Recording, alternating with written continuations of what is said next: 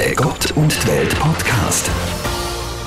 Jeder hat in seinem Leben schon mal Angst gehabt oder ist unsicher gewesen. Jeder fünfte Schweizer hat mindestens einmal im Leben aber sehr starke Ängste gehabt, die nicht mehr aufgehört und das Leben bestimmt haben. Viele Betroffene reden nicht darüber, weil sie sich schämen oder unsicher sind und werden darum erst Sport behandelt. Leider werden aber auch dann Angsterkrankungen in vielen Fällen gar nicht erkannt. So leiden viele Menschen jahrelang, bis sie endlich die richtige Behandlung finden. Eine, die auch unter Angstzuständen gelitten hat, ist Eli Simic, Ex-Bachelorette, Artistin, Moderatorin, Influencerin. Sie redet heute im Gott und Welt Podcast über ihre Erfahrungen. Schön bist du da. Danke, dass ich kommen Wie geht es dir heute? Also heute geht es mir Gott sei Dank ähm, wirklich sehr gut. Ich ähm, kann wirklich sagen, ich habe es ja, hinter mir klingt vielleicht doof. Ich kann auch viel mitnehmen aus dieser Zeit, wo ich wirklich unter Panik und Angststörung gelitten habe. Also kann man wirklich heute sagen, dass du komplett darüber hinweg bist oder gibt es noch Situationen, wo wieder so ein bisschen Angst gerade ist? Nein, die Situationen gibt es tatsächlich nicht mehr, aber mein Körper signalisiert mir schon so ein bisschen mit, hm, ja, mit so ein bisschen Schwindel, du Eli, jetzt lange es wieder, jetzt musst du einfach wieder ein bisschen bremsen.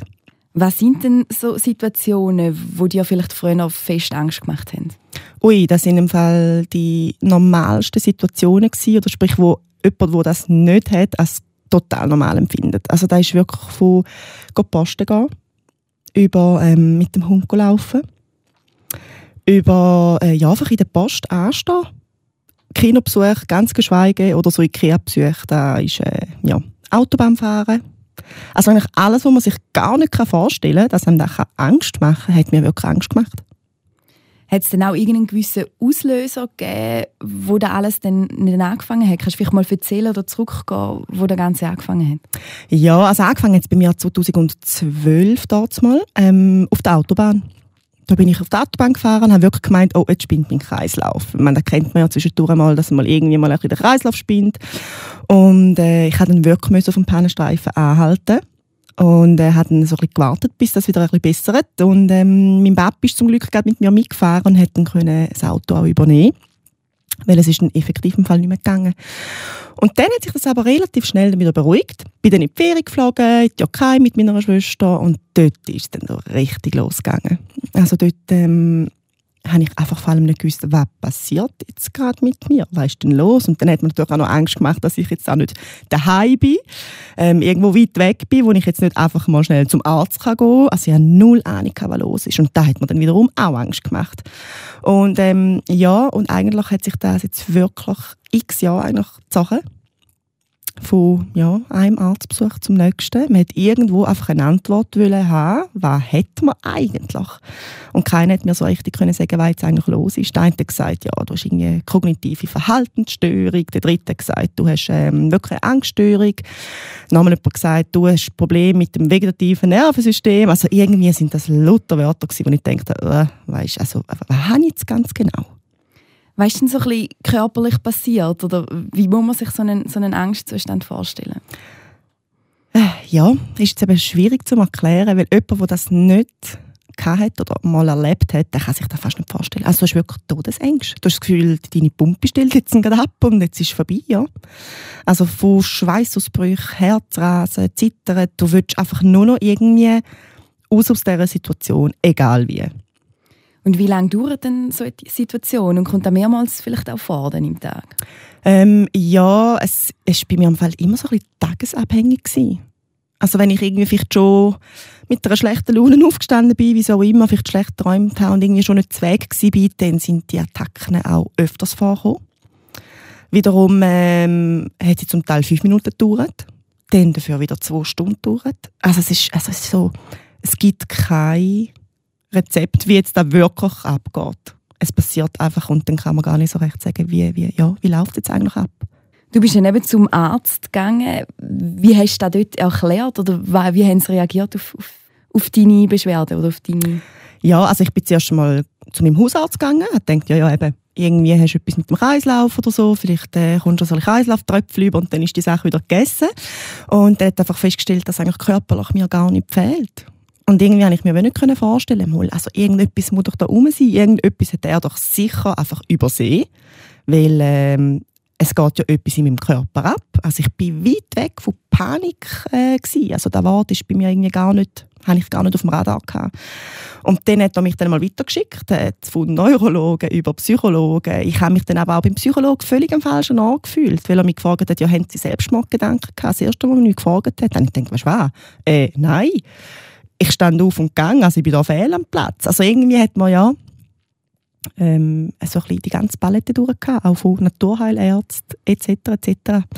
Und eigentlich hat noch keiner so richtig geholfen und jeder hat dann doch irgendwie so etwas gesagt. Also schlussendlich du sagen, die Arztpsyche haben da nicht viel gebracht oder bist du dann gleich auf die Diagnose dann gekommen? Ja, also die Arztpsyche haben mich am Anfang vor allem sehr verwirrt, eben weil auch jeder irgendwie eine andere Diagnose hatte. Und wiederum ähm, ist dann das Wort eben Panik dann schon einmal noch gefallen.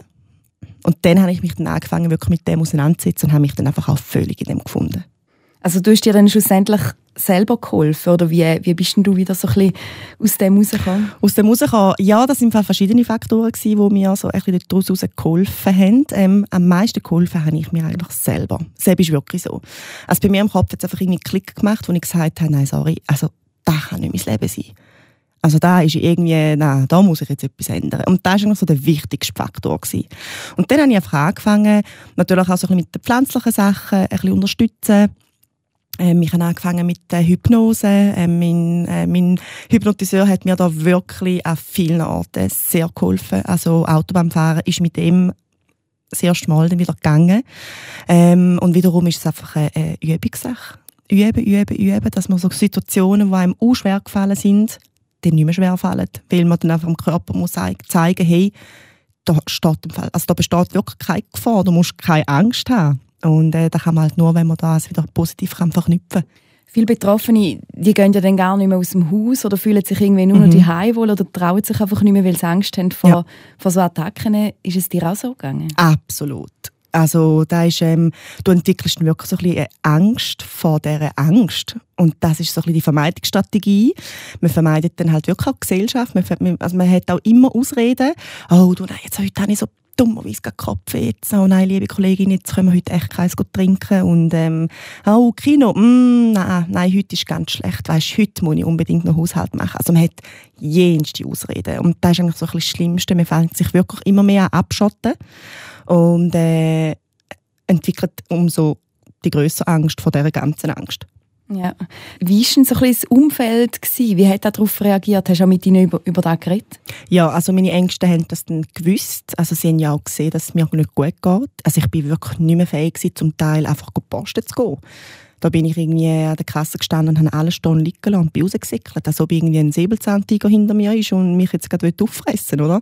Und äh, sie haben natürlich gewusst, ähm, wie es mir geht, haben mich extrem unterstützt und haben auch immer verstanden, wenn ich gesagt habe, oh nein, heute mag ich wirklich einfach nicht. Also da ist vor allem auch wichtig, dass man eben einfach darüber redet. Das ist eigentlich fast das Wichtigste am Ganzen.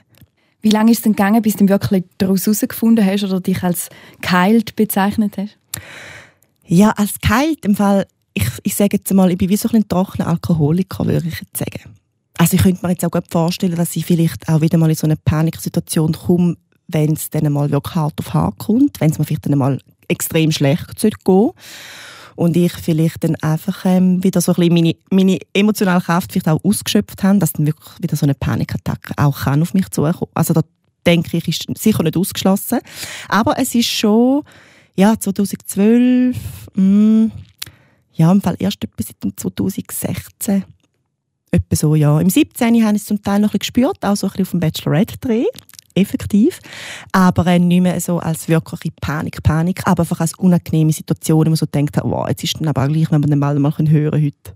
Ja, ich stelle mir jetzt dann auch schwierig vor, wenn man auch so fest in der Öffentlichkeit steht und eigentlich gibt es ja dann auch viele Situationen, wo man vielleicht Angst macht, wo mhm. man vor vielen Leuten ist. Mhm.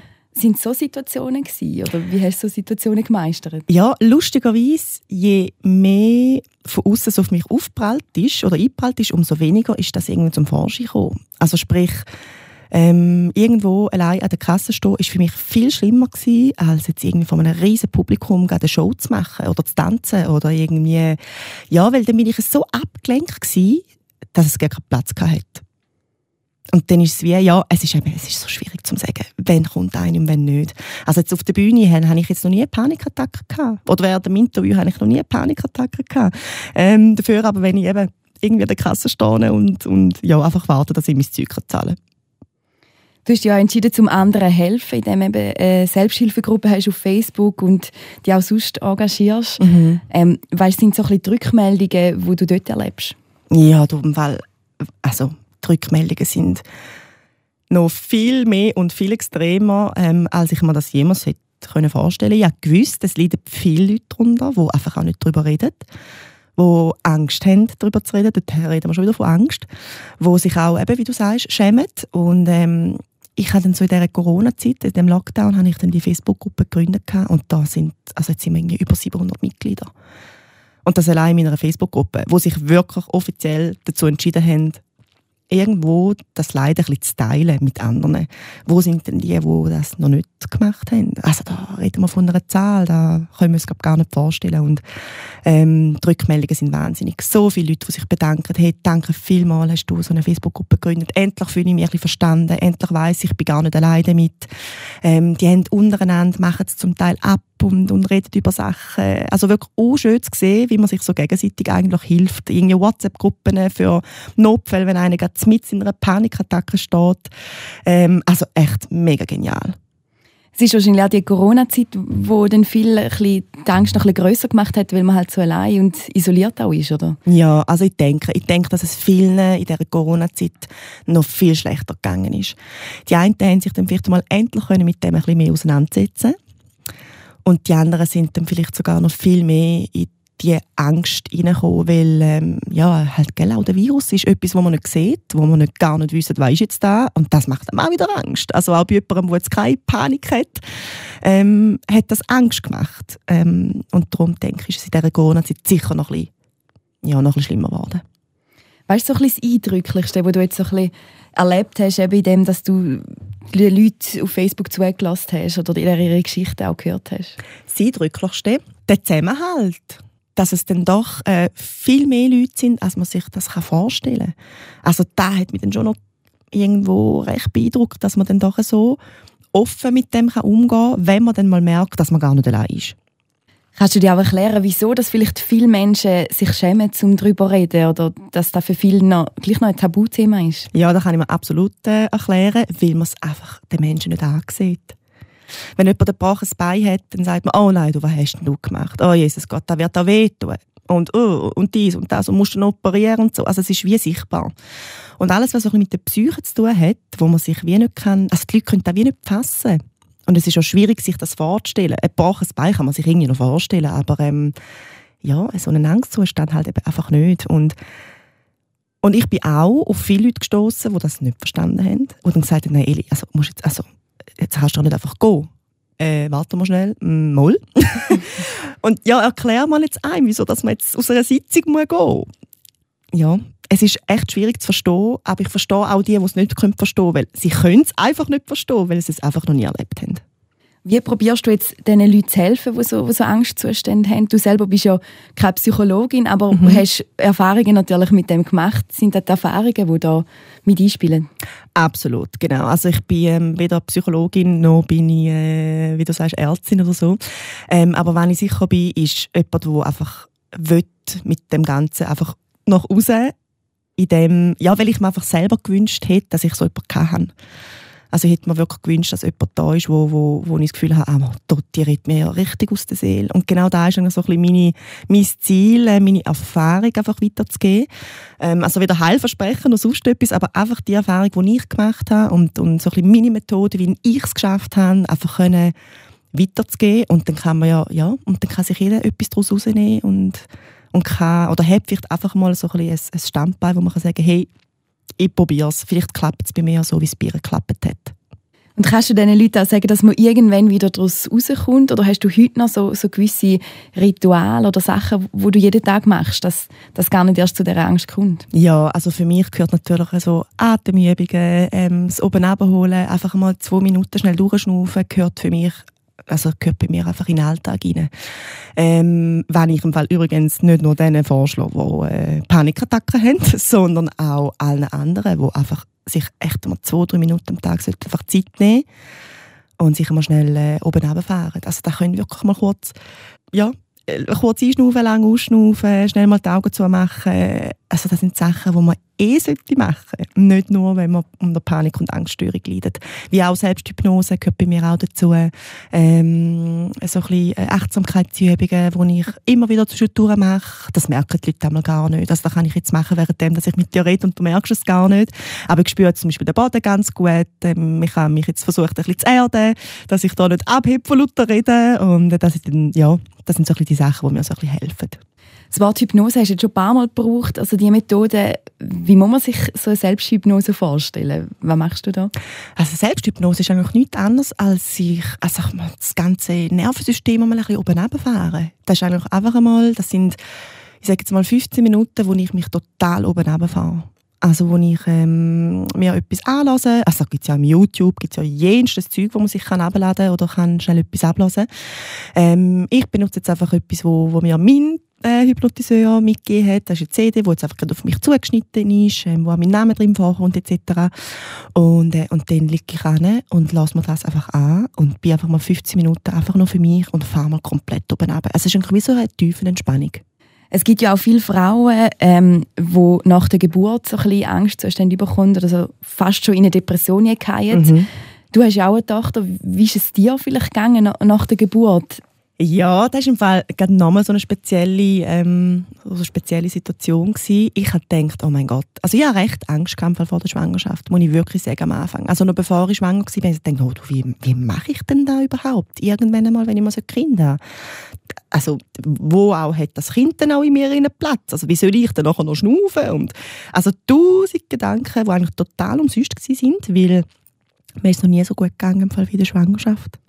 Also ich glaube, die Hormone, die Schwangerschaftshormone, die Glückshormone und was da sonst noch so für Hormone rum sind, die haben, ja, die haben mich eigentlich so ins alte Leben katapultiert. Im Fall. Also mir ist wirklich noch nie so gut gegangen wie in der Schwangerschaft. Nach der Schwangerschaft habe ich einfach gemerkt, wo die Schwangerschaftshormone so langsam, aber sicher so nach einem halben Jahr oder vielleicht ein bisschen mehr dann zurückgegangen sind, habe ich dann auch gemerkt, hm, jetzt kommt der Schwindel wieder mal so ein bisschen führen. Ähm, jetzt sind dann wieder Situationen da gewesen, wo ich gedacht habe, oh, ja, jetzt mal schnell durchschnaufen, wäre jetzt doch auch wieder mal schön. Aber ja, die Schwangerschaft hat, oder eine Schwangerschaft macht vieles mit der Frau, macht auch viel Angst, einfach vor dem Ungewissen. Wie soll man denn das alles schaffen? Und wiederum ist es dann umso schöner, dass man kann sagen hey, auch wenn man ein Kind hat, man sollte sich einfach trotzdem die Zeit können nehmen für sich zu schauen. Und das war für mich so ein bisschen, ähm, ja, so ein bisschen in der Kille. Also ist es dann nachher auch dann gut, gut gegangen? Ja, absolut. Ja. Aber ich nehme bis heute noch Zeit für mich.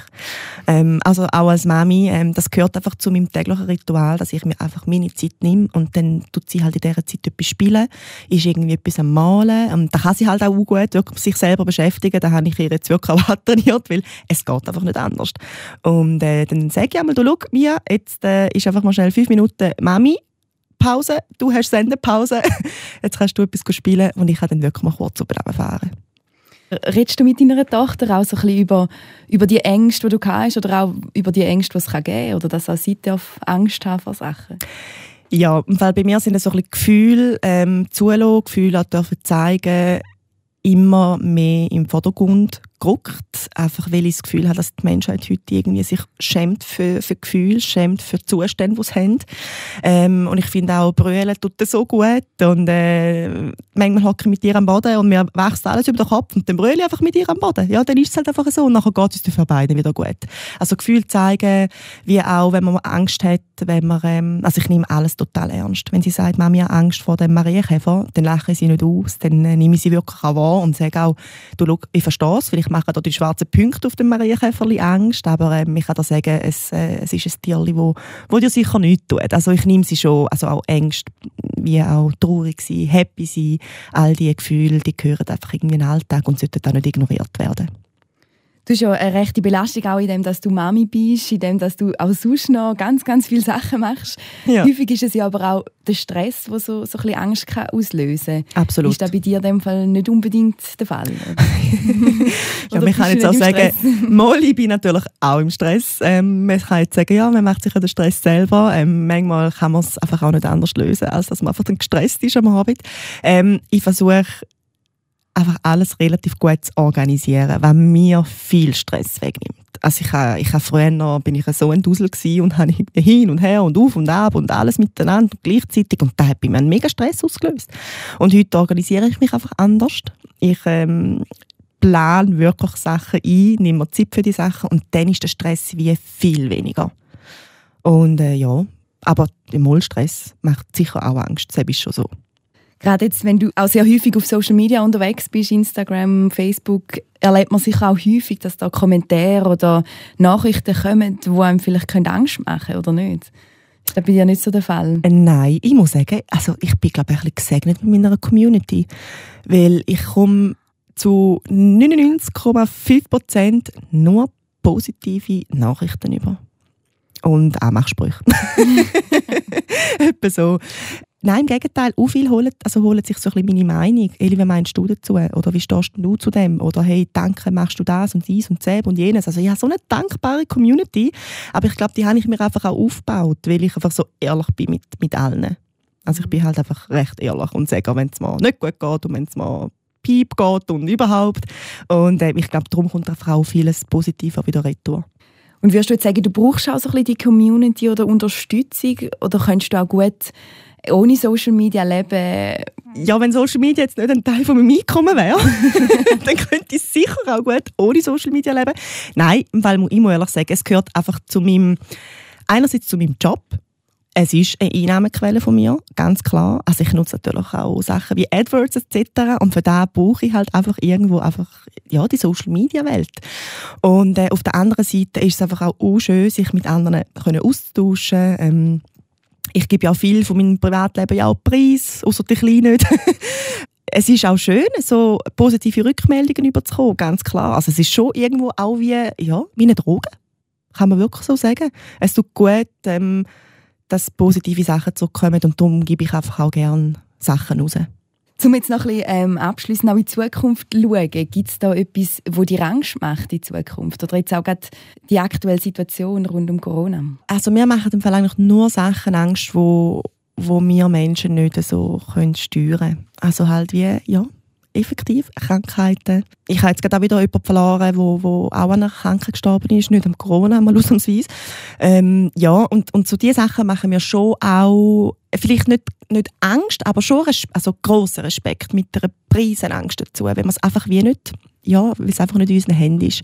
Ähm, aber ansonsten, äh, nein, eigentlich schaue ich so ein bisschen führen und ähm, bin gespannt, was so alles noch kommt, privat wie mit dem Kind, wie, wie überhaupt, also so ein bisschen das ganze Querbeet-Thema durch. Und freue mich eigentlich ja auch mit Corona. Was gibst du vielleicht die Leute mit auf den Weg, die ab und zu so Angstattacken haben? Ich meine, du, du wirkst recht selbstsicher und selbstbewusst. Also sicher würde ich jetzt jedem Einzelnen auf den Weg gehen, auch denen, die jetzt nicht irgendwie Panik oder Angststörung haben. Redet über eure Gefühlslagen, redet darüber, wenn es euch auch nicht gut geht, redet ähm, und sagt, was, was ihr auch wollt, was ihr gerne hättet, was ihr braucht. Gebt einmal die Kinder ab, wenn ihr eine Pause braucht. Es ist überhaupt keine Schande, wirklich nicht. Ähm, nehmt euch die Zeit, weil nur wenn es euch gut geht, geht es eigentlich auch so, ja, allen rundum eigentlich auch gut. Und, äh, und schaut bei mir im Instagram vorbei, weil dort gibt es auch immer wieder Tipps.